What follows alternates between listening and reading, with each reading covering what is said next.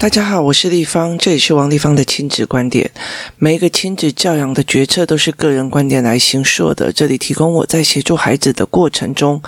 有不同的思维。王立芳的亲子观点在许多的收听平台都可以听得到。您如果有任何的问题想跟我们交流，可以在我的粉丝专业跟我联系，或加入我们王立芳的亲子观点赖社群哦。那跟一起收听的听众呃交流。想陪孩子书写，或者是阅读破关，或加入课程，可以加入关关破或生鲜识书的王立芳线上课程哦，一起协助孩子破关。那最近有一个比较大一点的，对我来讲，对我来讲，我觉得呃比较特别的一个新闻，就是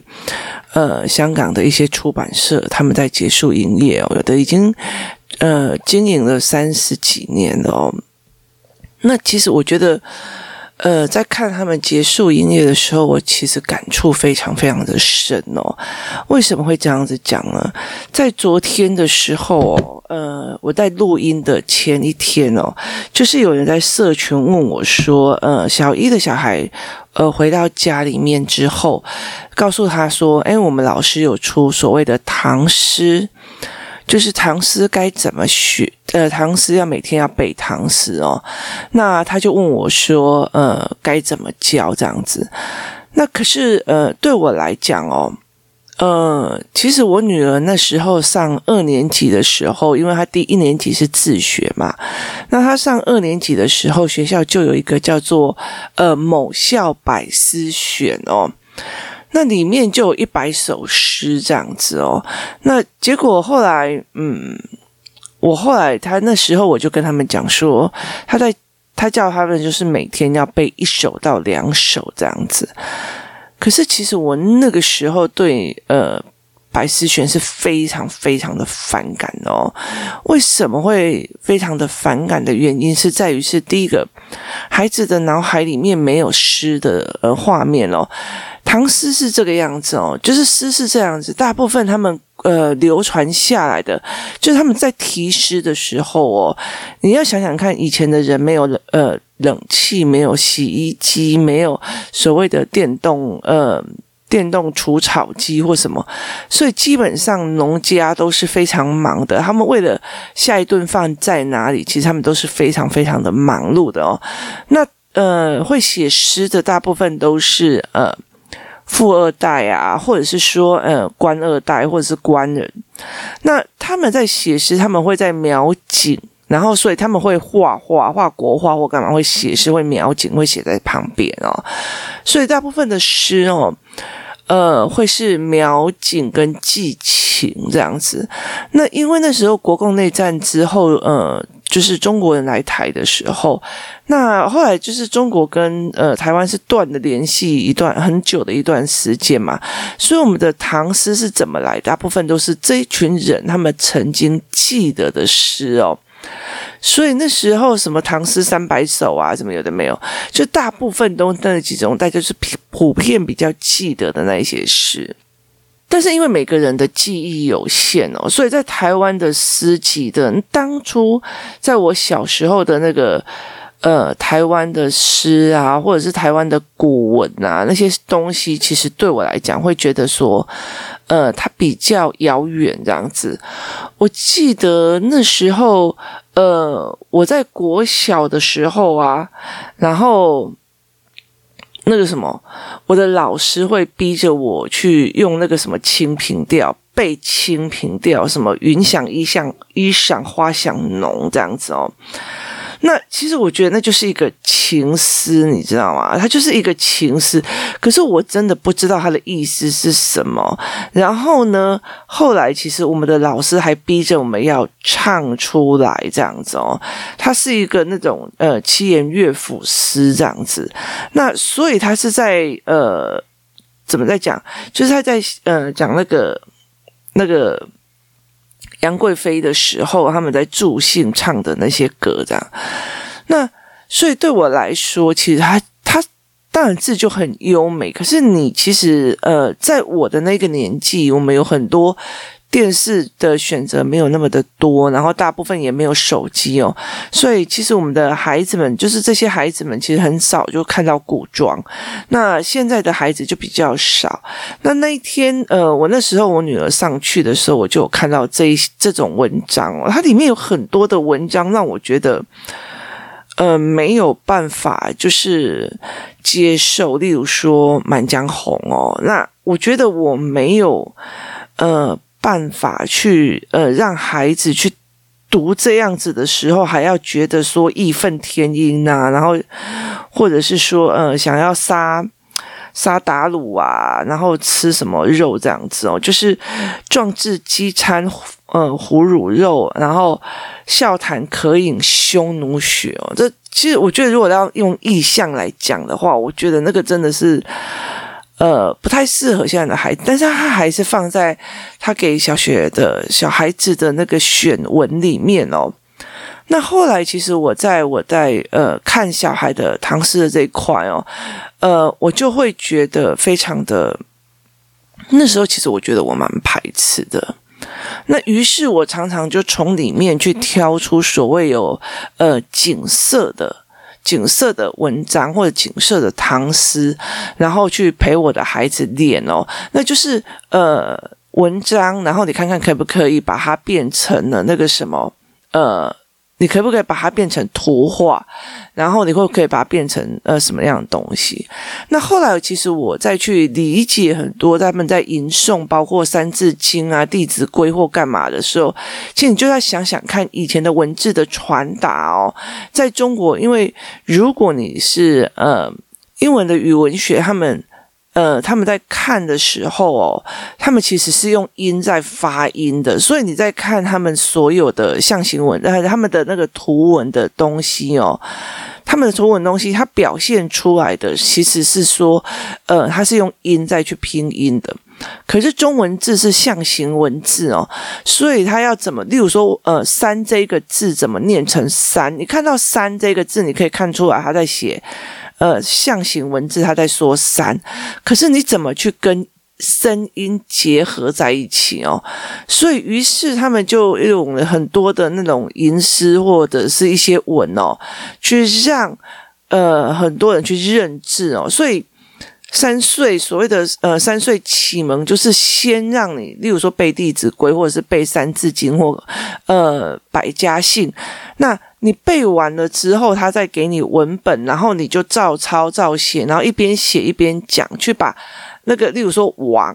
然后你就把这个字念起来，然后洒扫天呃洒扫。你在背这些东西，然后胸有地宫这样子，他把它背起来，就是文字跟音的结合。所以那个时候，我其实就带着我的孩子去做那个唐诗的解释的时候，在做这个。但是我真的很没有 focus 在这边。那一直到了有一年的台湾的国际书展的时候，我在香港的呃，在香港的区域，我就看到了一套的书哦。那一套的书书其实让我觉得。哦，他的理念会比较好，因为他从诶一刚开始先吟唱嘛，就是吟，然后一边呃，就是把文章弄起来这样子。那它里面有非常多的思维，包括说，呃，它其实就是国画旁边的题诗，所以他必须他会引导小孩子去把呃国画。呃，诗再把它吟成，再把它画成图形这样子。那后来我就去研究了，其实它它的编排其实非常的不好看哦。那呃，它的编排的呃格式跟模式看起来比较像中国那边的呃编排模式哦。那后来我就去呃查这一个人的资料。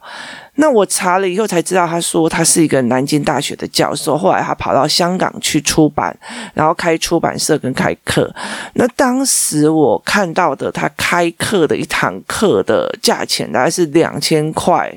港币，就等于是七八千台币了。那那个时候我就觉得，诶，他的概念很好，可是他的书超贵。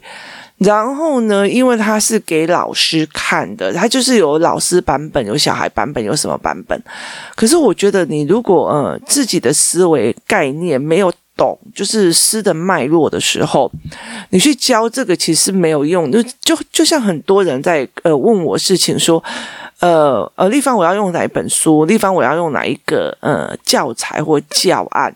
可是我常会跟他们讲一件事情说，你们如果真的懂，你们觉得只是买教案。那你不懂的那个概念哦，那其实没有用的。像关关破里面有一个英文的凹槽哦，那英文的凹槽，其实我们当初在设计的时候，我们是看在说，呃，小孩子容易卡在，例如说 cat c a t，它的距离跟。I have 那就是它的字跟字的距离，还有字母跟字母的距离是不一样的。小孩子很容易把所有的字勾成一团哦。如果中文字生活中事事都要努力这几个字，全部变成糊在一团，那个字句跟字句之间没就是连在一起，那其实你看得懂。他在写什么？可是英文一堆字，你把它粘在一起，他其实看不懂他在写什么。那呃，中国的凹槽，或者是呃台湾，后来因为我凹槽做出来之后，很多人仿，然后包括英文的里面还有用点读笔去点读这样子哦。可是你去看它的那个脉络，第一个是。呃，我英文的凹槽那时候是呃用塞沃的，也意思是说英文常见的绘本字进去。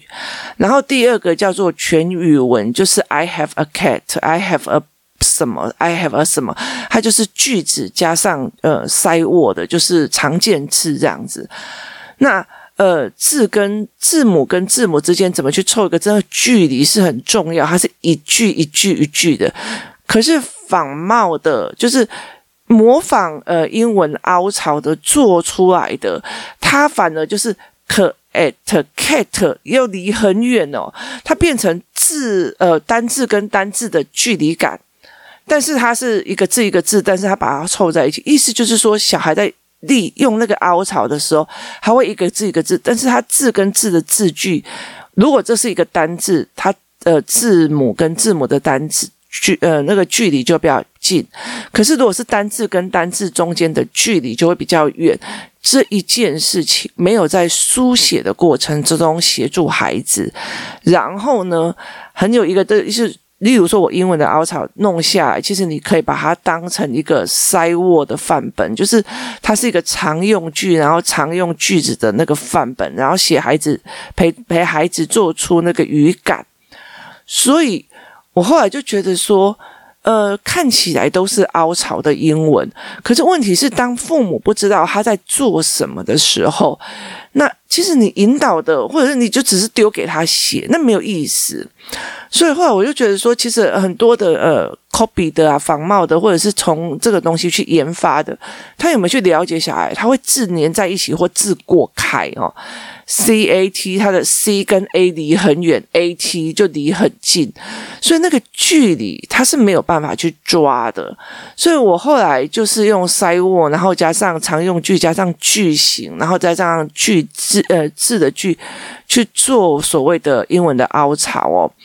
可是大部分后来到最后，很多人，包括呃某个大出版社也在偷仿，就是那模模仿做出同样的东西。可是我后来发现，他们根本就不懂孩子。那可是问题是，你要有非常非常多的东西去教养这些哦。那也意思就是说，例如说像呃数学教材啊，什么教材这样子，你真的。你真的不懂我在做什么概念，你也不过是拿去随便就是叫小孩操作而已哦，那没没有办法真的帮到孩子哦，所以其实我后来一直很反省这件事情，为什么我会做了那么多的教案之后，已经做那么多年之后，后来我开了师资班之后，这一群妈妈才理解我是在做一个孩子思维模式的引导跟呃他的。它是有步骤的，往上去看的哦。所以后来我其实会蛮检讨这件事情。那呃，我会比较做这样子的概念。那后来我也在唐诗的这个部分，我就是发现了另外一套教材，他会把所有的数字诗，呃，全部都放在一起，然后让你去看数字。例如说，感官的诗，他会把它都放在一起，然后在每一个文本里面去看说，哦，就是呃，清风抚，那个抚那个字是什么？是触觉还是嗅觉还是视觉？他会用这样子的方式去引导诗哦。可是最重要的是这两套的所有的呃。概念是在于是他的诗的文本是我在台湾很少见的，意思就是说，呃，因为香港那时候就算呃那个时候他们其实是跟中国有联系的，有有有往来的，所以他们在诗的挑选里面，他们非常非常多的景物诗，他们可以收集很多的感官诗，很多的数字诗，很多的很多东西去把它做一个呃统整归纳跟判别。可是台湾没有，台湾就是书丢给你，然后告诉你我们要背唐诗，我们要欣赏它的优雅，却没有告诉你去怎么欣赏，就是清风拂面那个拂面那个感觉，小孩其实就不懂。他没有被清风拂面的时候被教导说，来，这就是清风拂面，像风一样在吹着你的脸的那种感觉。他没有，所以他其实很难去懂那个意境。他只是用背的，那背的会造成什么？我的身跟我的心是分离的。我死背，那我的呃身就是在背东西，然后我的心是分开的。我在工作室里面，最近在辅导那一群三四年级的孩子的时候，我发现，在有很多的呃呃孩子里面，尤其是女生哦，他们非常多的这样的状况哦。男生如果我真的不懂，我就是不写了哦。可是女生就是你要我写什么，我写啊。所以他们在自由呃在找他们的文本思维文本的时候，他们其实常常就。我跟你讲，工作是呃，这时候有三个一二的一个两个三年级，一个四年级的女生哦。那个四年级的女生，她有意识到她的读书方式是错的。那其中一个三年级的女孩子哦，她的思维模式就是，例如说，我跟她呃呃，昨天我们做的一件事情，就是我给了一些乱七八糟的文本跟一些标题，那把它分开来。然后我让孩子抄文本去凑标题哦，那这个孩子哦做的一件事情是，你就是你文本读一读，然后哪边要断断文，哪边要干嘛，然后你再去找他的标题，意思就是说你有没有办法在文本里面去找大标，然后他。因为我的文章都挑过的，然后而且而且其实重点不在于是教案本身，重点是在于孩子操作的过程。你去看每一个孩子的思维，那这一个孩有一个孩子，他其实做一个东西，就是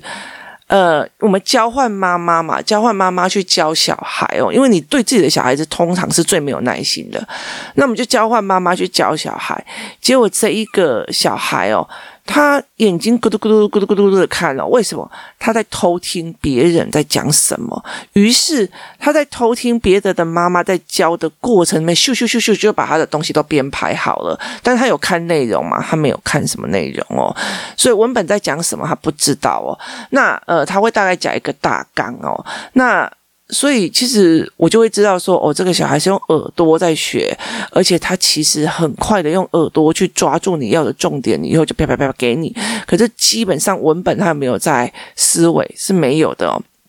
另外一个小孩他就会慢慢的在那边做，可是他就在等你告诉他，就是他只要。呈现一种放空，然后妈妈忍受不了了，就觉得啊，就是这样啊，哈，还他就等那个就是这样，他就照你的意思剪哦。他文本有在思考嘛？他文本没在思考哦。那另外一个孩子，他其实就是呃随便乱凑哦。他其实也是知道，我知道你要的是什么，但是我就随便。就贴给你，但是他有没有办法把两个呃文本跟标题连在一起是没有办法的哦。所以其实我后来会觉得，呃，原来他们其实是没有办法，就算是一个短文，他没有办法去找标题，就是这大纲在说什么。那所以后来在三个孩子的过程里面，他就会变成这个样子。那呃，他就是所谓的。你告诉我什么，反正我不懂，我也做。所谓的身心分离哦，就是他没有把身跟心在文本里面，他呃觉得说，反正你要我做什么，我我走的后啊，你听懂意思吗？所以他会变成这个样子。那呃，为什么会变变成这个样子？我们呃有空再谈哦。所以后来在这所谓的唐诗的过程里面，我其实一直在避免小孩子在。读的过程里面变成我不用理解，我就背起来就好的。我的身跟我的心跟我的思维是分开的，这是我比较在意的一件事情。其实我不在意他唐诗背几首啊，然后会不会用写作的时候会不会用呃成语或干嘛。其实我在意的是。呃，你的读书方式，你看到文本的时候，你脑子会不会开始启动？然后你的思维是跟文本是结合在一起，而不是你眼睛。我常常会讲说，识字是字，识字不是字，识字不是文。意思就是说，呃，很多的孩子在读书的时候，像这几个孩子，这几个呃小女生哦，他们但是四字就是是字。就是我看到字，它就是字本身，然后是字不是字，就是我看到字，我还不知道它在字本身，就是每个字我都会认，合起来他在说什么，我全都不知道。也意思就是说，在看文章的时候，或者看本的时候，他每一个字都会。但是他呃合起来的整个脉络跟逻辑他都不懂哦，所以就他们就会很快的，就是把所有东西都背起来。那其实我觉得这有点呃，是因为其实台湾的那个状况啊，包括例如说我们在看国字的时候，我们在读国语的时候，它其实大部分就是在看你会不会认字，会不会写字，会不会造词嘛，所以会影响到孩子认为就是反正看字就是字。字这样子就好了哦，所以其实，在对文本的理解的部分，就是做的比较少。那其实我觉得很难过的一件事情是在于是，呃，香港的这几间，就是包括我说的，嗯、呃，我觉得很棒的那些呃唐诗的教材，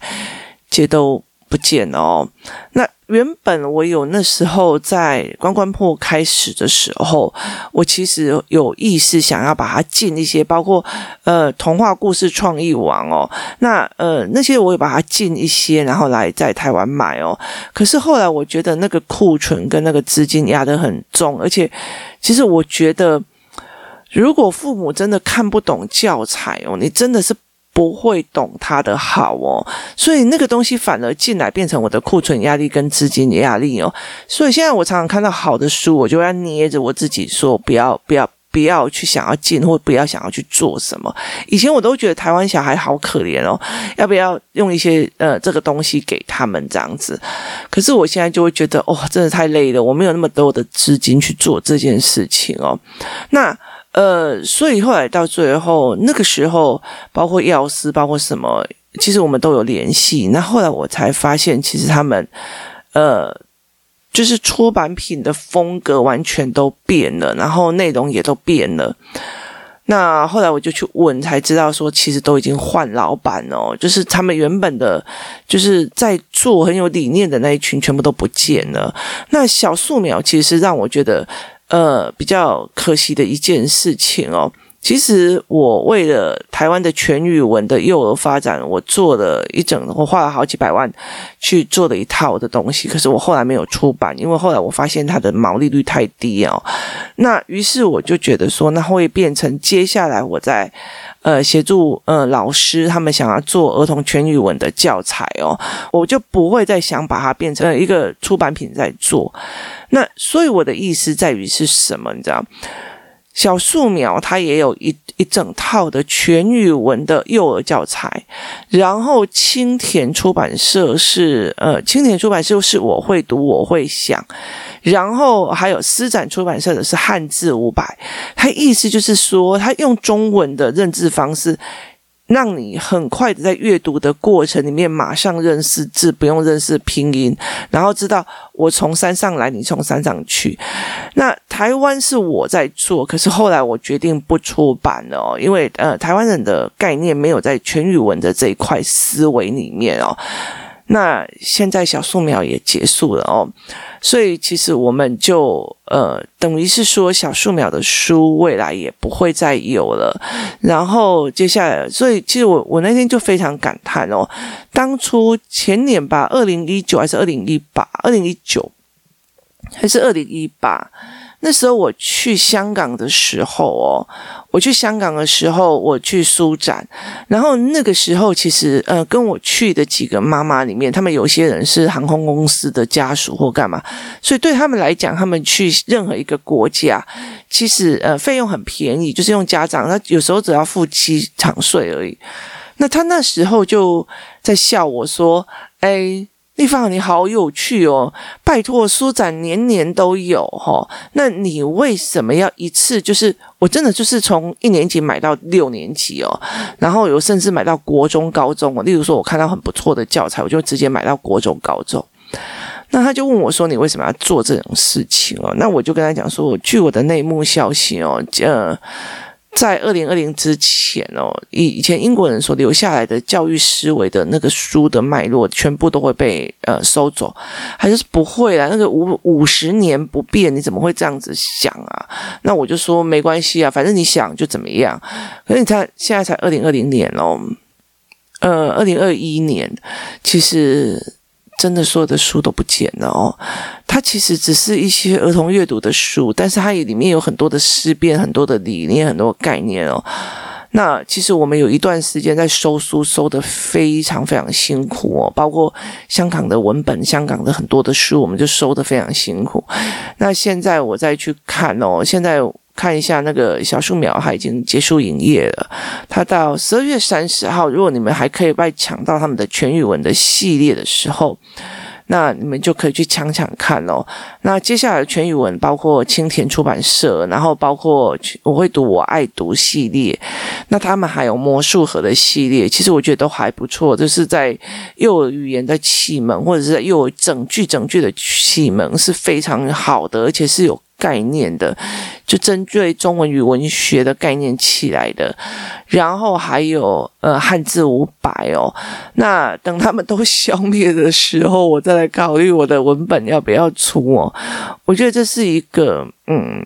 越来越越难的一个呃过程哦，所以我会希望越来越多人可以去理解这样子的脉络。那像唐诗，它也是一样的哦。那呃，其中那个我喜欢的那几套的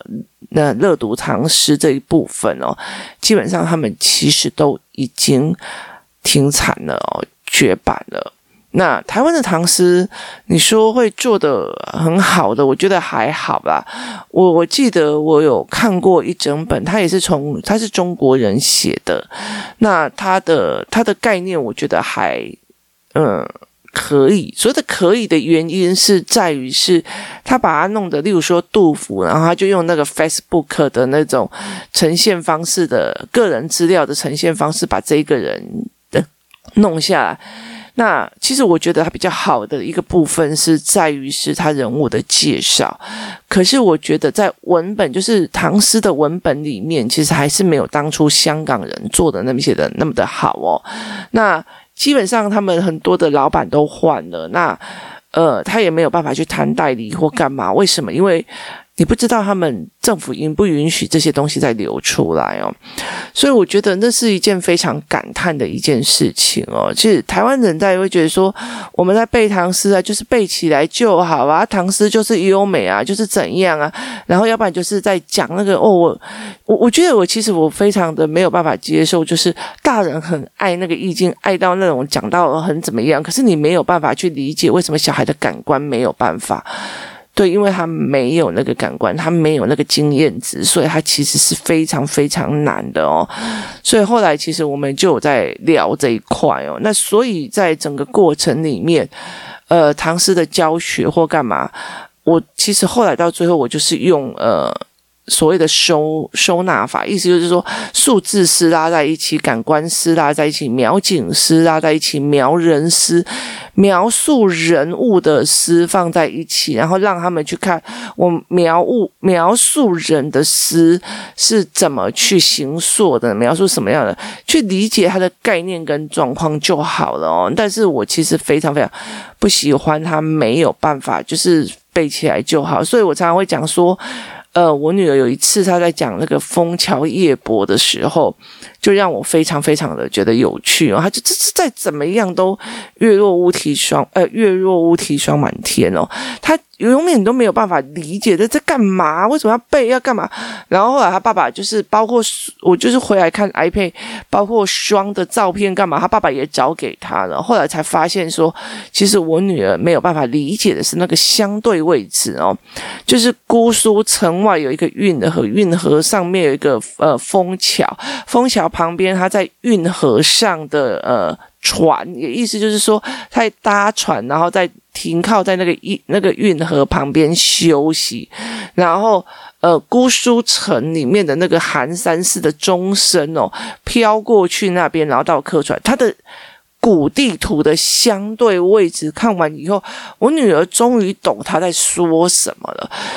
我那时候就去找古地图的那个相对位置，就原来他躺在那个客船上哦，然后呃，在过去就是枫桥，在过去就是寒山寺哦，然后寒山寺的钟声传到客船上哦，然后呃，我女儿就回了一句：“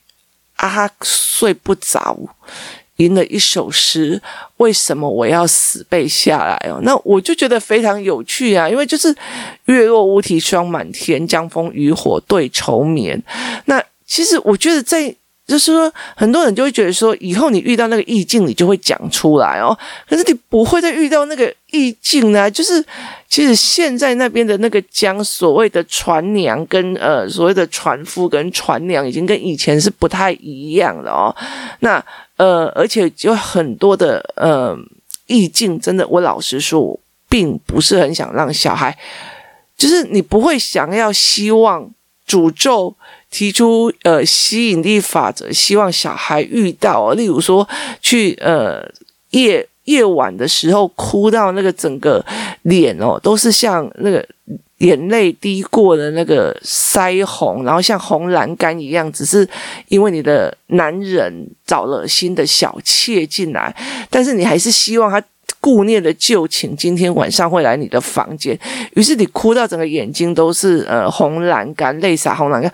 我觉得那个东西，我真的是不希望我的女儿或者是我的孩子以后能够去体会到那个，然后在那个情境的 moment 里面把它讲出来。我真的是觉得，而且我我真的很不喜欢什么呃那个什么。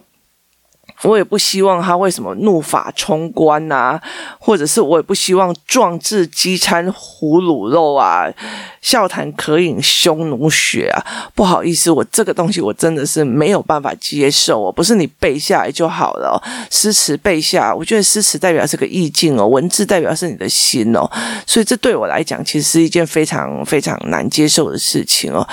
老树苗出版社要结束营业了，然后呃，药师呃出版社。我知道他换老板了，然后之前的小皇冠好像也是哦。嗯，香港已经不是香港了哦。那其实，在当初我在收集这些东西的时候，已经是为了想要呃帮助，就是香港留一些东西下。当初英国人在那边所做的所谓的中文语文学的教学方式哦，他没有任何。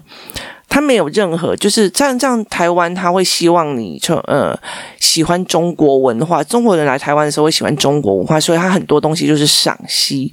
那呃，中国会要你呃什么大中国文化，他也会要你赏析跟喜欢。可是香港的呃英国人在做香港的教中文的教学的时候，他真的就只是让你就是做中文语文学的角度去切入哦。所以对我来讲，那是比较呃。客观跟好的一个东西，而且比较真的不会掺入大部分的价值观。那我也觉得那也会比较呃有利于小孩未来的思辨发展。但是真的很可惜的一件事情是，其实我呃我们家有一整面墙几乎都是香港教材哦。当然我们也有很多国家的教材。那呃，可是我会觉得，这是让我觉得非常非常可惜，因为我觉得，呃，这么好的教育理念跟思维，但是他们已经没有。那有一阵有一次，我曾经在台湾跟一个香港出版的编辑聊过天哦。那他来台湾访问呃拜访我的时候，我们在谈的这件事情的时候，我忽然理解了一件事情，因为。呃，这个这个这个人，他其实就算他把我们台湾的书本拿到中呃香港去，例如说像我的香港，我的我的那个关关破里面的成语的童话，成语中的科学哦，跟呃一些书，其实它有些是台湾的出版社出版的，然后。但是香港人觉得这样不行，于是他从中编排过。那他从编的感觉是意文，呃，意思是在于是他的思维模式必须重编哦。所以对我来讲，还是差非常非常多的，因为他们的编辑，他们的呃，他们的。出版社其实他们有一整个很呃完整的教育思维模式哦，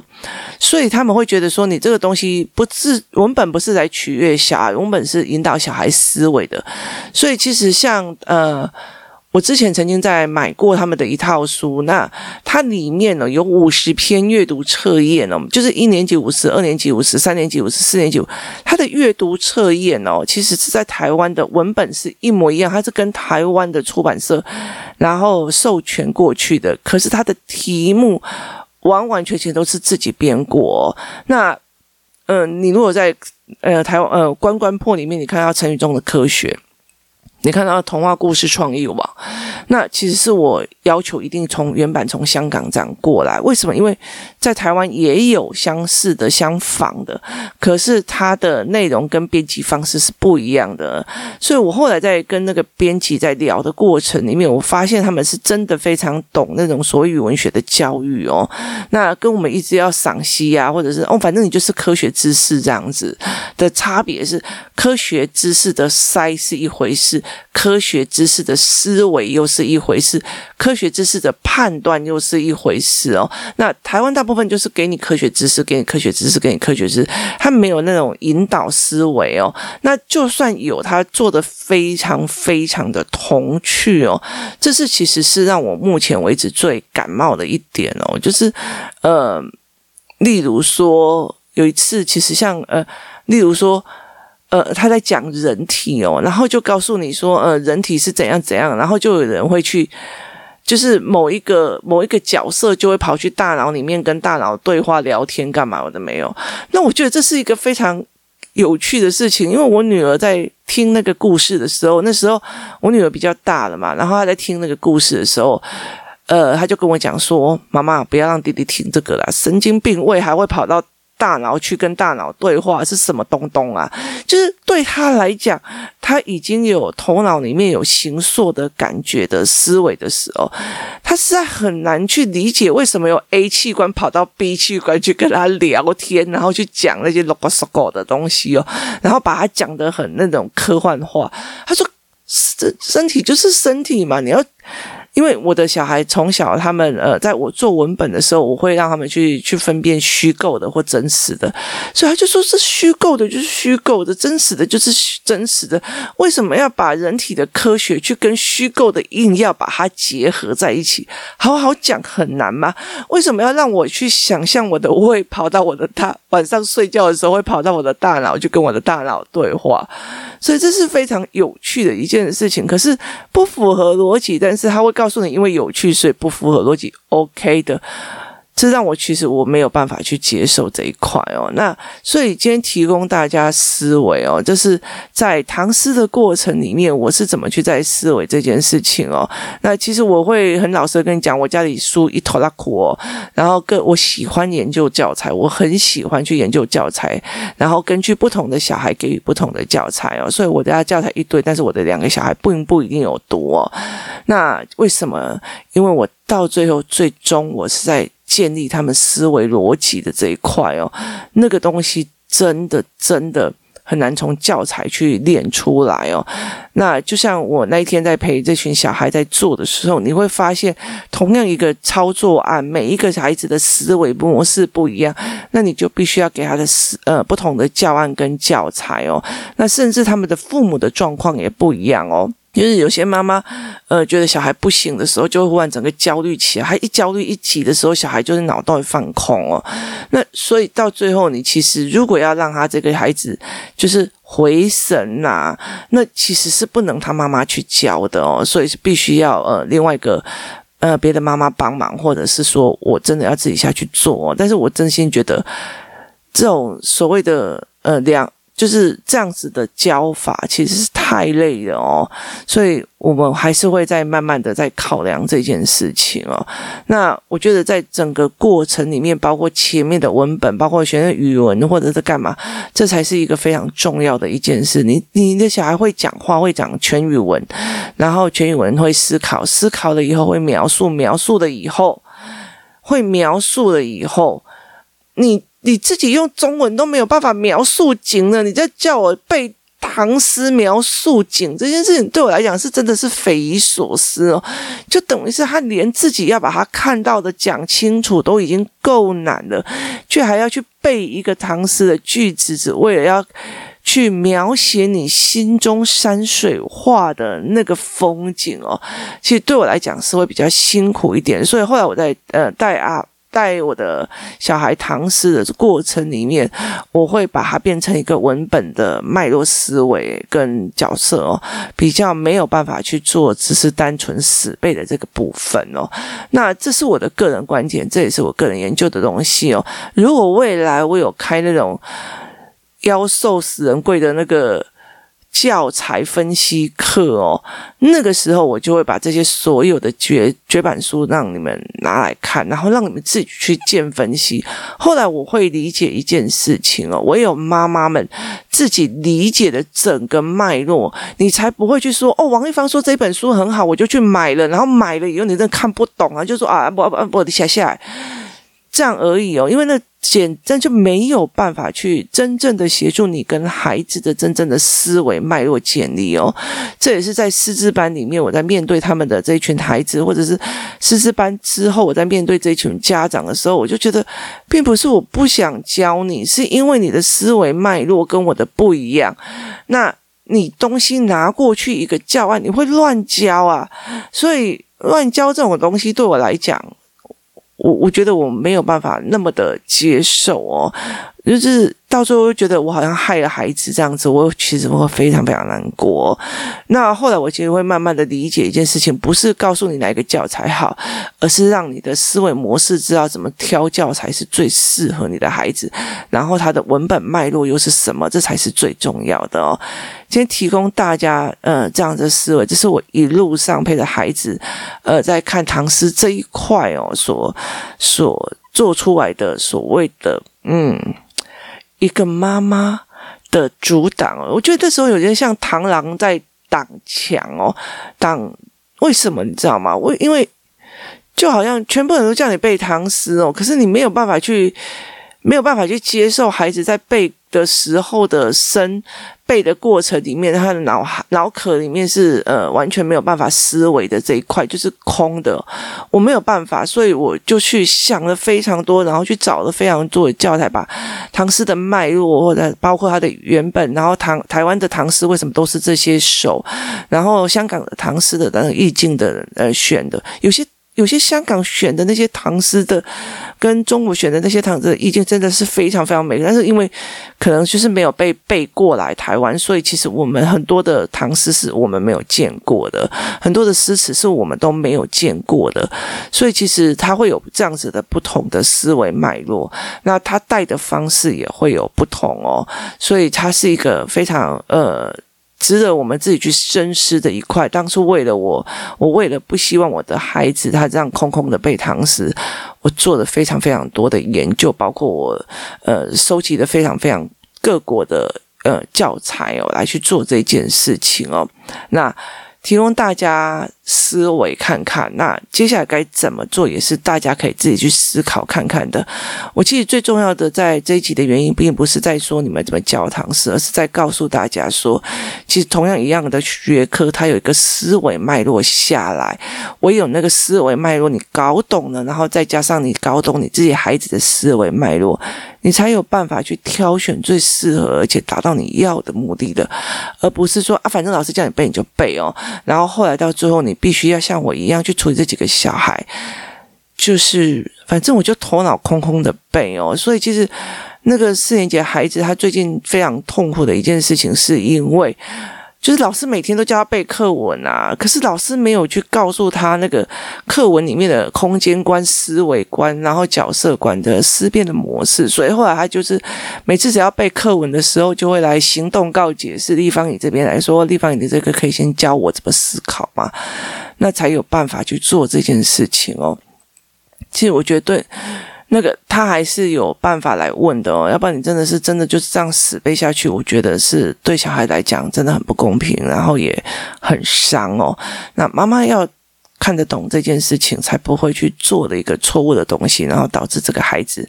未来他在阅读的过程里面变成一个绊脚石哦，这才是一个非常重要的事情哦。好，今天谢谢大家收听，我们明天见。